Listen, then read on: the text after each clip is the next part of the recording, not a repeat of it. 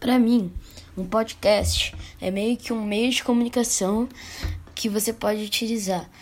Como o exemplo que eu vou dar agora. Vou dar um exemplo. No passado, quando descobriram no Brasil, podiam, eles podiam ter gravado um podcast com uma mensagem importante, que agora no futuro eles podem ver e ser uma mensagem importante para nosso conhecimento.